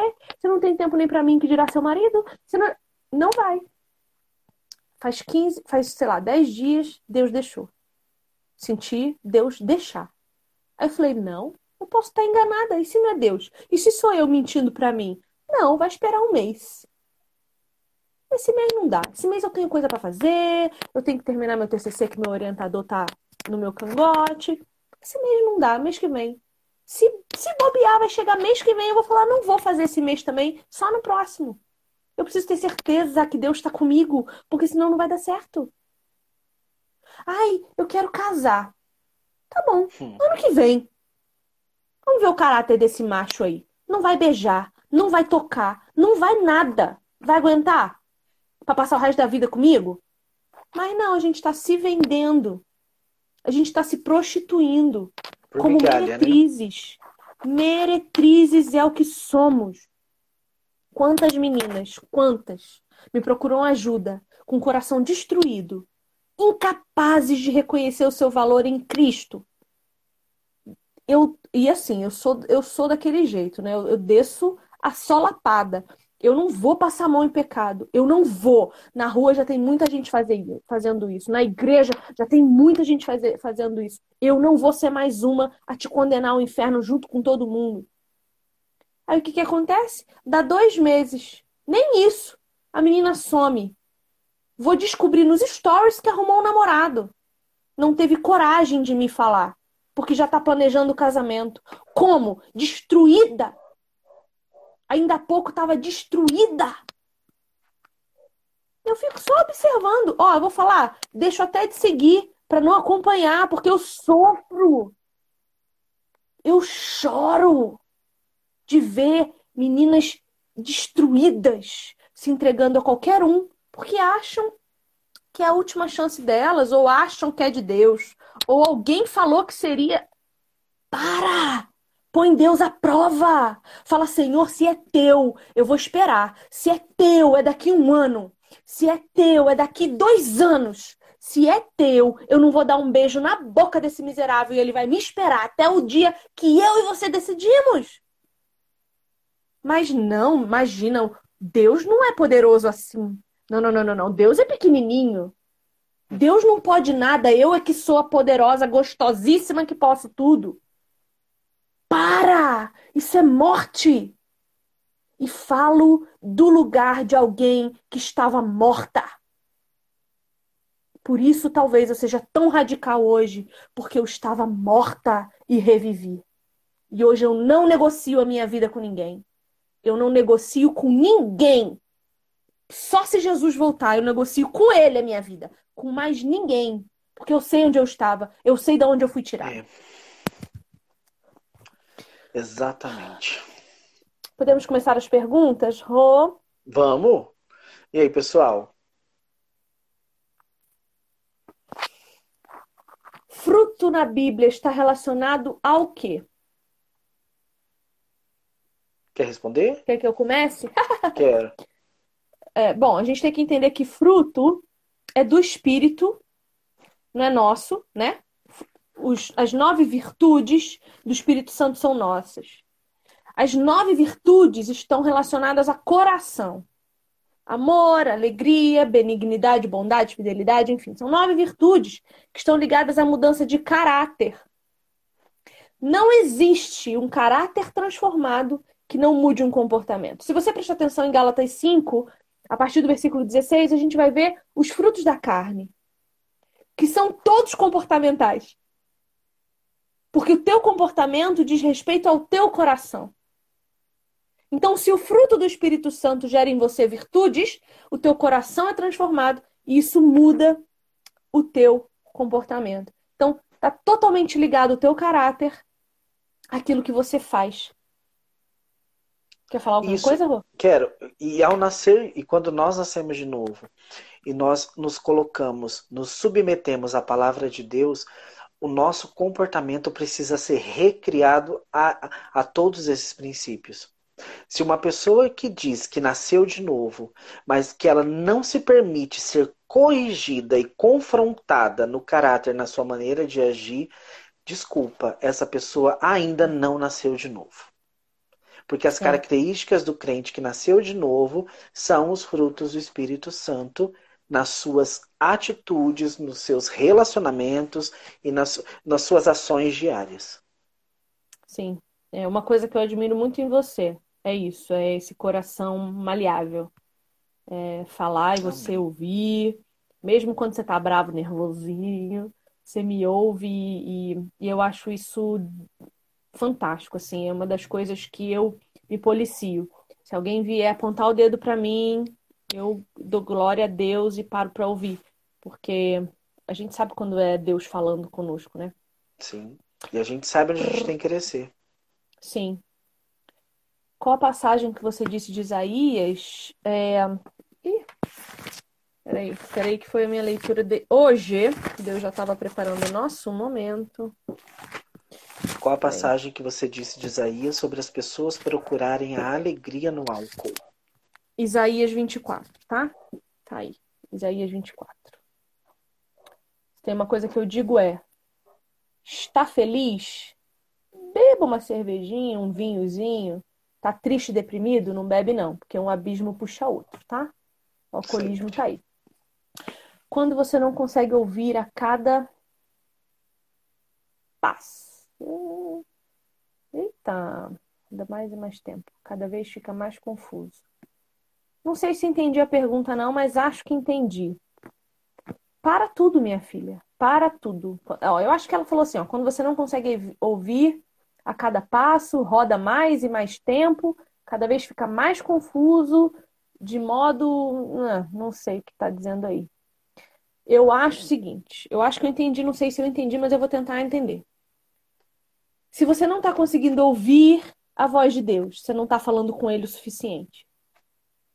Se você não consegue identificar o que Deus quer para sua vida, você não está perguntando para Ele o que Ele tem para te dizer. Se passa mais e mais tempo, tá cada dia mais confuso, você já devia ter parado. Para, para tudo, para tudo que você está fazendo. Não queira conhecimento de Deus sem leitura bíblica. Isso não existe. Eu sou uma militante da leitura bíblica. Se tem uma coisa que eu milito nessa vida é, vai ler a tua Bíblia. Tem 255 milhões de versões. Não adianta você dizer para mim que é difícil de entender. Não é. Tem Bíblia hoje que até interpreta para você. Tem a mensagem, tem a viva, tem tudo. Mas você pode ler na NTLH, que é a mais atual de toda, na linguagem de hoje. Não tem como você não entender o que você está lendo. A palavra tem poder. Ela tem poder por si só. Entendendo ou não, ela vai atingir você de alguma forma. Então não queira ouvir a voz de Deus sem saber quem Ele é. Vai ler tua Bíblia. Para tudo que você está fazendo, igual eu fiz. Eu fiz, acabei de fazer. Parei tudo, abandonei todos os projetos que eu estava, vocês sabem. Eu estava chafurdada de projeto lá em Brasília com o pastor Anderson Silva. Eu larguei tudo, porque Deus falou para eu parar. Eu larguei os maiores sonhos que eu tinha e descobri que não eram os sonhos de Deus para mim. Que ele permitiu eu chegar até um determinado lugar para mostrar para mim onde eu podia chegar e para dizer para mim que não era lá que ele queria que eu tivesse. O que Deus me disse não é porque você não pode, é porque eu não quero. E hoje eu sou grata até pelo não de Deus. Ainda dói, ainda sofro, mas não interessa o que eu sinto, interessa o que Deus quer para mim. A gente tem que parar com isso. Parar com isso. Ai, mas eu quero tanto. Olha que eu é. Eu abro mão de muita coisa para servir ao Senhor. Principalmente de mim. Eu não quero nada que me agrade. Eu tô nessa vibe agora, Rô. Tô nessa vibe. Começou a me agradar, não quero mais. Não, não, não, não, tá muito fácil. Não quero, eu quero a dificuldade. Eu quero ser parecida com Jesus. Eu quero ser forjada. Eu quero ser esmagada. Eu não quero ser feliz. Eu não quero. Eu quero estar com Cristo. Felicidade eu vou ter depois, não tô interessada. Então, assim, para tudo. Abre mão. Abre mão, porque Jesus abriu mão da glória dele por você. Eu pego ar. Olha o mandato masculino. Eu pego ar. Eu fico nervosa porque eu vejo. É, é, é, muito, é sofrido, gente. Vocês acham que eu não sei o que vocês passam? Vocês acham que eu não sei o sofrimento de vocês? Vocês acham que eu não queria sair daqui aí, dar um abraço, um beijo, botar no colo? Claro que eu queria. Eu queria poder estar todo dia com vocês lendo a Bíblia, todo dia juntos, fazendo um devocional, para a gente poder amar junto, para a gente poder trocar junto, sabe? Para eu passar para vocês o que eu aprendi aprender de vocês o que vocês têm recebido do Senhor. O meu sonho, gente, é poder fazer uma reunião de pessoas, de 10 mil pessoas todos os dias. Mas não dá. Nem Deus quer mais isso. Ele não vai deixar isso acontecer, porque não é mais o plano dele. O plano dele é destruir isso tudo aqui mesmo, que tá acabando mesmo. Mas, enfim, vamos falar de Apocalipse e Armagedon, não. que mais? Ninguém tem mais pergunta, não? Eu vou encerrar. Ninguém quer falar nada, gente? Ninguém quer falar nada? Fala, porque nós estamos aqui de papo de amigos hoje.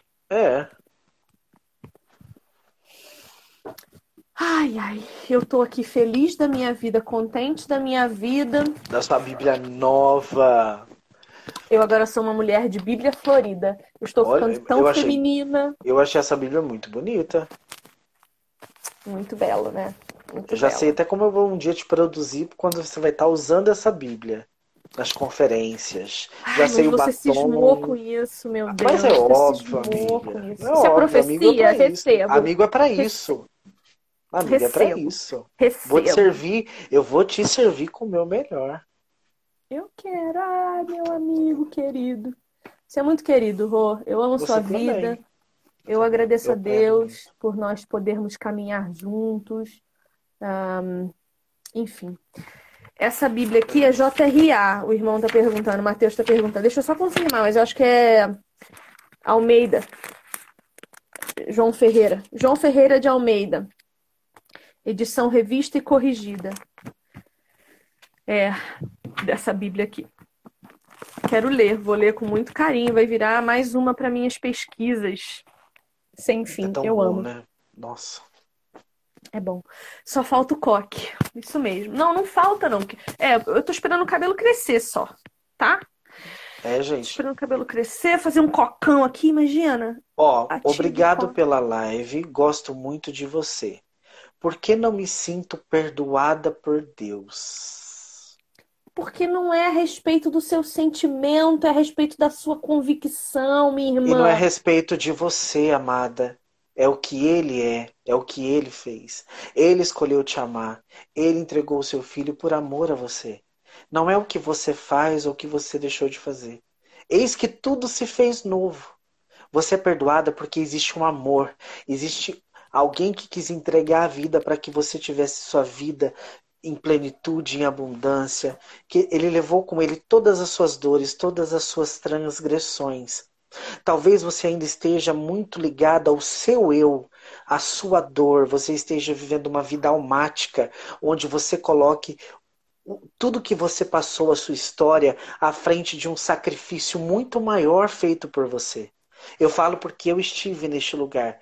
Eu Sim. não me achava digno de falar de Jesus porque eu, eu fui muito podre, eu fui no, no sujo. Então, é, eu Quem falo não foi, meu irmão? Quem não eu foi? Falo, por mim. Você talvez não consiga se ver perdoada porque você ainda não entendeu o quão grande é o amor de Deus pela tua vida e eu sou a prova. Se existe uma pessoa, Deus escolhe os rejeitados, Deus escolhe para confundir os sábios e eu sou essa pessoa. Eu sou um improvável. Eu sou o improvável. E eu declaro na sua vida a mesma coisa.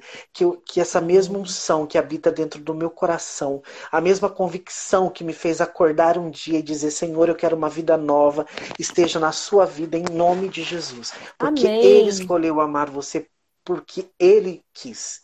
Ele primeiro nos amou. E a sua história pode ser totalmente reconstruída, renovada. E eu te desafio a crer num Deus vivo, que transforma, que ama, que corrige e que existe. Um Deus que não deixa as coisas como estão. Em nome de Jesus, amada. Amém. Eu declaro também. Eu concordo, hein, igreja? Eu concordo. Amém.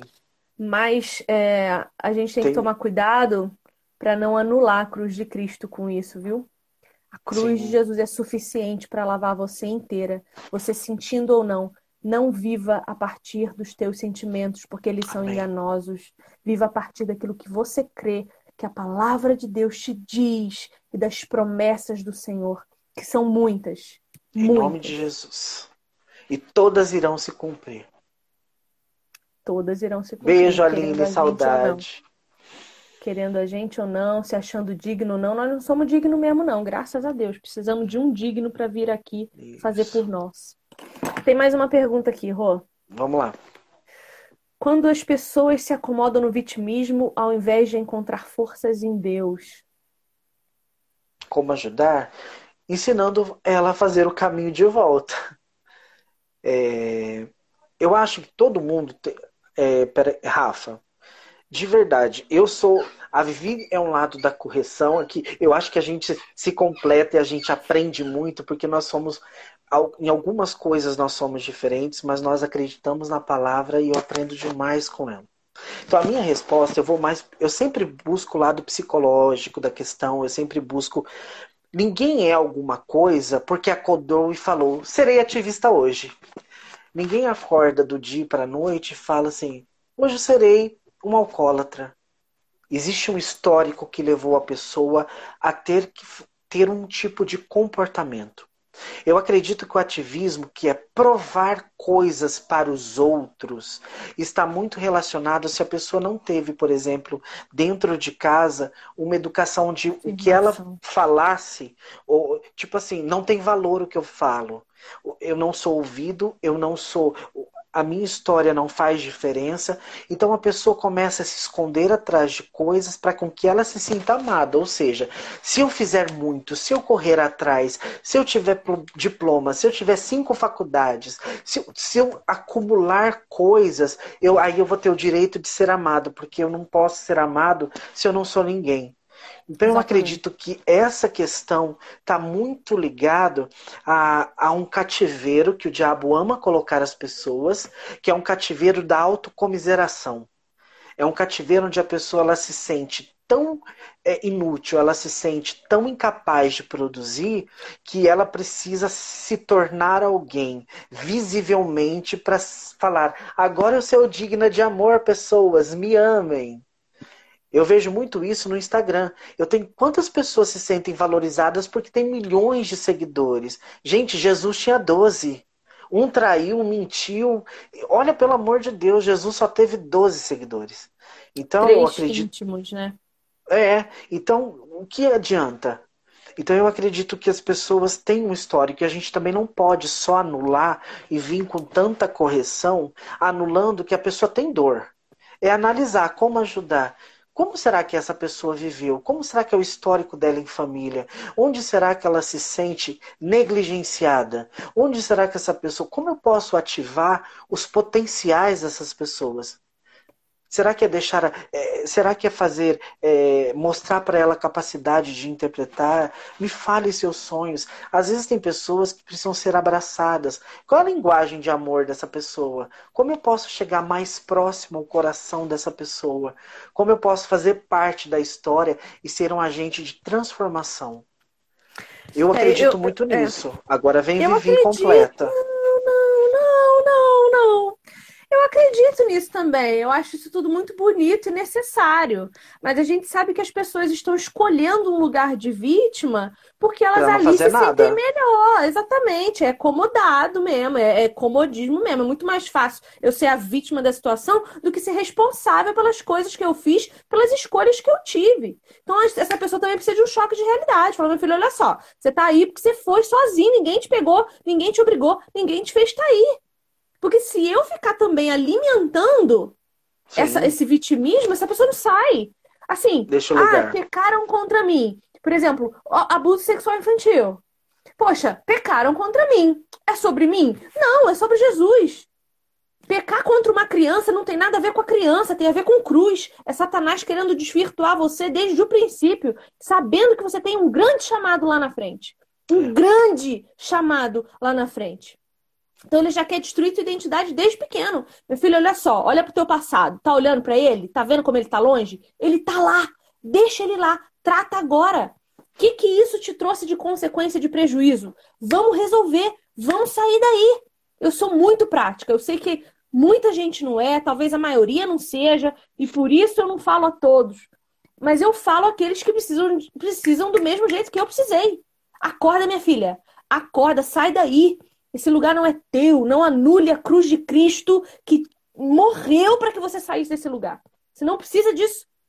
Eu, e ó, outra coisa que eu vou dizer pra você, Rô, eu não acredito em autoestima, não. Eu acredito em Cristo estima. Autoestima de respeito a eu achar que sei, que vale o que posso. Não. Jesus estima. Foi por mim.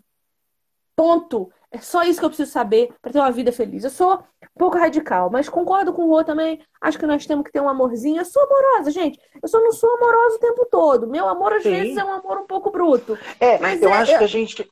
Eu acho que depende do pecado que a pessoa saiu. Eu acho que depende do contexto que a pessoa saiu.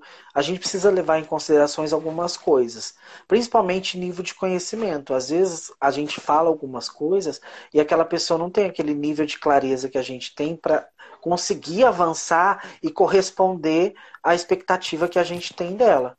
Então, assim, Sim. se você conhece essa pessoa, se você tem intimidade com essa pessoa, é, que nível ela tá? O que, que ela dá para ela ouvir? Então vamos trazer um choque de realidade. Mas se você sabe que é uma pessoa que nunca foi ouvida, que sempre teve problema, procura ouvi-la, procura valorizar coisas dela, valorizar ações, é, reforçar coisas que você admira, trazendo, ó, oh, mas nisso você precisa melhorar. Então eu acredito muito também nisso, sabe? É, comigo funcionou muito é. assim. Eu, eu acho assim, ó, pra gente ser sempre entendido, a gente precisa ter sempre em mente que é por amor. Eu não vou exortar, exortar você para mostrar para você que eu sei mais. Eu não vou exortar você para ofender você. É... Eu vou te é. exortar em amor. Porque eu te amo. Sim. Eu vou te exortar porque eu quero que você não sofra mais. As minhas caixinhas de pergunta aqui, que você tanto gosta e, eu e vê, eu sei que às vezes, às vezes você deve me me criticar também. Gente, deixa. Não, para. Gente, deixa eu falar uma coisa. É uma conversa de amigos, né? Eu acho que isso é legal, assim. É, às vezes eu printo as respostas dela e mando para ela mesma, gente. Eu falo, não foi, Vivi? Eu falo assim, Vivi, essa resposta eu amei. Eu já fiz várias vezes. É porque Amiga, assim. Amiga, às vezes eu sei, às vezes eu sei ensinar uma coisa que eu ainda tô aprendendo. É, mas eu amo. Tem coisas que eu falo assim, nossa, eu posso ver com esses olhos também. E eu aprendo muito. E a maioria das vezes eu printo e falo, Vivi, essa resposta aqui. Como também teve uma vez que teve uma resposta que eu falei, Vivi, essa questão tá da sexualidade, não usa esse termo. E ela foi linda, foi lá e corrigiu, coração ensinável. E a gente é amigo assim. Não, mas não fica falando que eu sou manso e humilde, não, que senão o ah, povo tá, vai tá. perder a, eu vou perder a minha moral. Fica quieto. Ah, tá. Tá bom, tá bom. Então, por que. Aí assim, ó, eu percebo um movimento no meu perfil. As pessoas deixam de me seguir e voltam a seguir. Várias vezes já aconteceu. É? A pessoa faz uma pergunta na caixinha, eu, eu dou a minha, e ela fica brava, vai embora, mas depois ela volta. E ela revê o que. Verdade, verdade mesmo. Inclusive hoje, uma, inclusive hoje uma veio me pedir perdão por causa disso. Uau. Mas por que, que a pessoa volta? Por que, que a pessoa volta? Primeiro, porque eu não menti para ela. Eu não menti. Segundo, porque ela percebeu que eu falei por amor, eu não falei para humilhar, eu não falei para ofender, eu não falei. A minha motivação não é essa. Eu só quero que as pessoas saiam da mentira em que elas mesmas se colocam. Gente, alguém precisa fazer isso, gente. É. Alguém precisa fazer. E se for para você me odiar pro resto da sua vida, amém, eu aceito. Eu aceito que você deixe de me seguir. Eu aceito que você fique bravo comigo. Eu aceito o que você quiser. Mas a verdade precisa ser dita porque um dia eu sei que você vai lembrar de mim. Um dia, na sua dor, eu sei que você vai lembrar da Vivi. Você vai falar assim: puxa vida, a Viviane foi a única que falou a verdade para mim. É. E aí você vai voltar em nome de Jesus. Porque eu não minto, eu não minto, eu não minto. É, acho que tem mais uma perguntita. Como posso ajudar o meu filho que se desviou do Senhor e está na bissexualidade? Quantos anos tem essa criança? Ele não está sabendo nem quem ele é, né? Quantos anos tem essa criança? Responde, Rô, não sei responder isso não. Bom, gente, eu vou falar da minha, da minha história, né? Do, dos meus gatilhos. Eu acho que, primeiramente, é, essa pessoa esse adolescente, eu não sei, saber a idade aqui seria muito fundamental para a resposta. Mas essa pessoa, ela, como é a história né, de vida? Ele tem 24 anos, 24, 24 anos ela está me falando é, aqui. Já é, é um adulto. É, você nunca, tipo, nunca identificou nada, nunca houveram sinais. É, é, é muito, é muito superficial falar é, algo tão profundo de identidade, porque agora nós estamos falando da identidade de uma pessoa, que em algum momento ela foi anulada. Né? A masculinidade foi anulada e ele não conseguiu amadurecer de forma saudável isso. Você está me dizendo sobre bissexualidade. Eu tenho várias opiniões sobre isso por conviver e estudar anos sobre esse assunto. Eu acredito que a maioria tá? É, se confunde por não querer tomar um posicionamento e se diz bissexual. Porque seria muito vergonhoso é, enfrentar os pais, a religião, o trabalho, a faculdade, etc. Porque ah, eu não posso falar então que eu sou gay, prefiro falar que eu sou bissexual. É, ninguém nasce da noite, aquilo que eu acabei de falar. Ninguém acorda e fala assim: sou bi, sou azul, sou verde existe um histórico para a pessoa chegar a ter essa convicção. Nós vivemos numa geração. Eu tenho 40 anos, eu sou, da, eu sou já sou um tio, olha minha barba branca. A minha geração vivia as experimentações e as curiosidades de uma maneira muito diferente de hoje. Hoje é permitido se experimentar tudo, a viver um mundo e poder escolher o que quer ser porque se diz que isso é certo. Né? Nós temos um berço aí da, da revolução sexual, né, de uma década que estragou todo mundo, isso é uma outra história, mas é, eu vejo essa, essa questão de confusão de identidade hoje como eu posso fazer tudo. Muito ligado às, a limites e ligado também ao berço, à casa. E uma apologia, mas a gente vive um lugar, um, um momento de apologia a essa perversão, a essa, é, é, é, essa travestimento, Sim. não é a palavra melhor, da nossa sexualidade. A gente está vendo a televisão é, fazendo uma apologia. Aí a pessoa vai para a faculdade, na universidade, se você é heterossexual, você é o próprio Satanás. Você tem que ser é. pelo menos bi. E aí a pessoa acaba se convencendo de que isso está certo. Sim. Existem então, assim, várias. Ah, tem que ter falar. paciência também, né, Rô? De esperar é, o momento amor... dessa pessoa passar. E amor. É, vai passar. Porque eu, eu, as pessoas que cuidaram de mim, as pessoas que. É, ninguém. Uma coisa é fato. Ninguém que vive fora dos planos de Deus, ninguém que vive fora daquilo que Deus se sente completo. A completude só há em Cristo. A completude do eu, do que eu fui formado naquele momento que Jesus viu, que Deus viu que ele criou o homem para o relacionamento, aquela, aquele amor, aquela intimidade está inata dentro de nós. Nós fomos criados para isso. Então, quando eu, Rogério, sentia que não existia uma completude dentro de mim, que nada que eu experimentei, que nada que eu fiz preencheu, eu voltei para a origem, para a origem do, de quem eu sou. Mas eu encontrei amor. Eu encontrei amor das pessoas que me discipularam. Eu encontrei amor das pessoas que conviviam comigo, para que eu pudesse ter o direito de escolher é, e estar ali naquele momento porque eu queria estar ali e porque não era uma coisa imposta por ninguém. Né? Aquilo que eu digo, eu volto a dizer. Eu era sei, as pessoas que erram muito nessa questão da sexualidade é porque elas querem impor a heterossexualidade antes da renovação da mente, antes de, de nascer de novo. As pessoas querem impor uma questão que não está em questão. É. A questão é a pessoa se voltar para o autor da vida dela. Hoje eu sei quem é o autor da minha vida.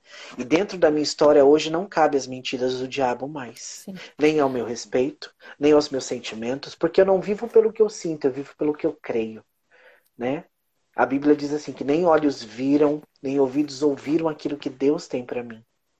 Então, quem é o diabo perante isso para decretar a verdade sobre a minha história? Exatamente. Eu precisei crer nisso. Você, Sim. como mãe, tem um papel fundamental que é o amor. Nada substitui o amor de uma mãe, a oração de uma mãe.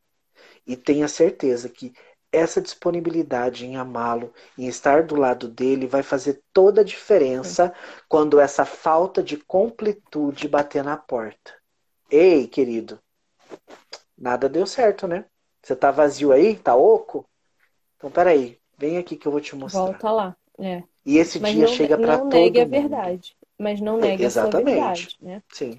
Não negue a sua verdade. Você não acredita no que ele está fazendo. Mas Exatamente. isso não te dá o direito de condená-lo, até porque ele é maior de idade, vacinado e tem as escolhas dele. Agora, um eleito, um eleito sempre volta. Esteja lá quando ele voltar. Amém. É o que eu diria. Aleluia. Esteja lá quando ele voltar. Amém. É isso. Vamos encerrar, Rô, que já tem uma hora e 45 que nós estamos falando aqui. Uau. dois tagarela. vou jogar isso no... É, nós somos dois tagarela. Não pode deixar porque nós fica igual uns malucos aqui falando até amanhã. E o povo não aguenta, o povo tem que dormir. Márcia, obrigado pela sua pergunta. Se você quiser perguntar alguma coisa que eu puder ajudar, o meu direct está disponível. Tá? Nós temos um grupo de apoio chamado Novo Nascimento, onde nós discutimos coisas ligadas à minha experiência dentro da homossexualidade e nós falamos sobre identidade, sobre renovação da mente. Se você quiser fazer parte do nosso grupo, também é bem-vindo. Eu acho que vai trazer muita luz para a sua vida. Então, assim, conte com a gente. É verdade. O grupo é gratuito, inclusive se você tem questões com relação à sua sexualidade, manda mensagem para o Rô, manda mensagem para mim. E a gente está se encontrando quinzenalmente para discutir um pouco a respeito disso. Sentimentos, verdades, identidade, mentiras de Satanás. Enfim, é isso. Ah, só Pô, deixa eu completar uma ah, coisa, peraí. Hum.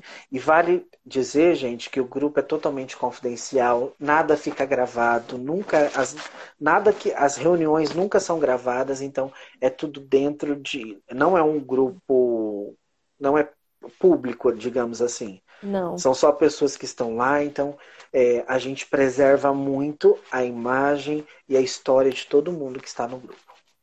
Exatamente. A nossa intenção é te ajudar a sair do lugar que você está ou ajudar pessoas. Amém. Amém? Muito obrigada, Rô, pela conversa. Obrigado, minha amiga. Muito especial sempre estar aqui aprendendo com você. Amo sua vida. Muito. Também. E eu quero amo. que que a gente possa crescer mais junto, porque a é muito vai. bom. É muito bom. A gente vai, a gente em vai. De Jesus. Eu não vejo a hora que essa pandemia acabe de vez. Que quando eu chegar, amiga, meu Deus do céu, eu tenho até medo de quando eu chegar aí no sul. Minha amiga. Eu acho que eu vou para São Paulo primeiro, hein? Então você vem, porque a minha maletinha ali de transformação, de be... amiga, eu não vejo a Querido, querido, olha só. Meu amor, muito obrigada. Fica com Deus. Deus te Deus abençoe. abençoe, gente. Gente, e... quem quer entrar no grupo, manda direct pra gente que a gente manda o link. É. Isso aí. Obrigada, Amém? tá? Deus abençoe, Até. gente. Tchau, boa noite. Tchau, amiga. Beijo, beijo, beijo, beijo, beijo Michael. Beijo.